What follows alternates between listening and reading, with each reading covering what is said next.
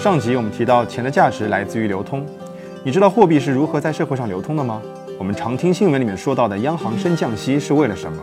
央行的升降息到底和我们有着几毛钱关系？其实和钱相关有很多有意思的事情。今天的挖财五分钟，咱们来聊聊钱。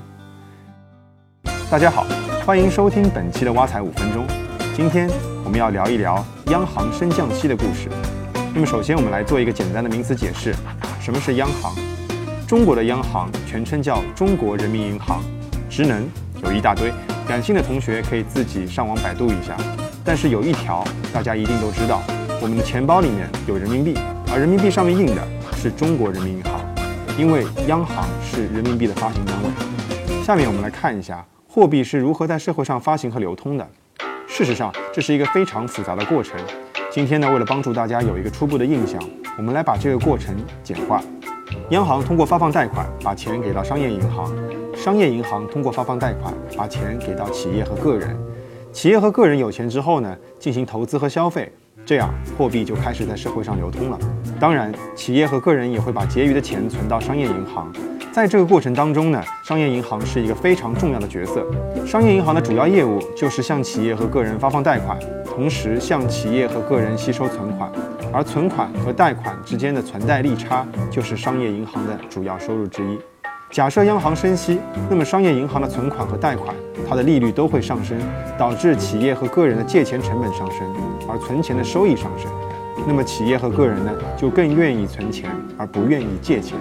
相反的，如果央行降息，企业和个人就会更愿意借钱而不愿意存钱。在降息的过程当中，更多的企业和个人开始借钱，这也意味着更多的货币开始在市场上流通。那么接下来，我们将分别从企业和个人两个视角来看一看降息带来的影响。首先是企业视角，企业能够借到更多的钱。那么它就可以购买设备和原料，扩大生产，生产更多的产品，赚取更多的利润。第二，雇佣更多优秀的员工，给好的员工加薪，提升产品的质量和企业的竞争力。第三，将资金投入科学研发和产品创新，推出新一代的产品和服务，拉动更多的需求。站在个人的视角，降息使得个人不愿意存钱，而更愿意花钱，并且呢，能够借到更多更便宜的钱，于是个人开始消费。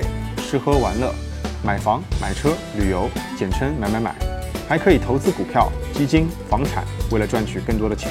这么来看，降息使得企业和个人都有了更多的钱，推动社会的经济发展，一切看起来都非常的美好。但是事物总有两面性，一味的降息和扩张会导致经济过热。曾经有这么一个笑话：等我有钱了，咖啡买两杯，一杯喝，一杯倒；等我有钱了，手机买两部，一部打电话，一部砸核桃。但是消费的需求是不可能无限增长的，而很多的企业往往由于过度的追求利润而没有节制。企业由于过度追求利润，就会过度生产，过度生产导致商品卖不掉，从而导致商品积压。商品积压会导致企业亏钱，而亏钱可能导致企业还不起钱。企业还不起钱就会减少开支并开始裁员，从而造成下岗失业，而下岗失业导致收入下降，进一步抑制消费，使得商品更加卖不掉。这样就会进入到一个恶性循环。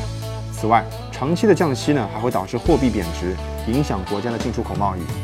总的来说，央行的升降息是一种宏观调控的手段。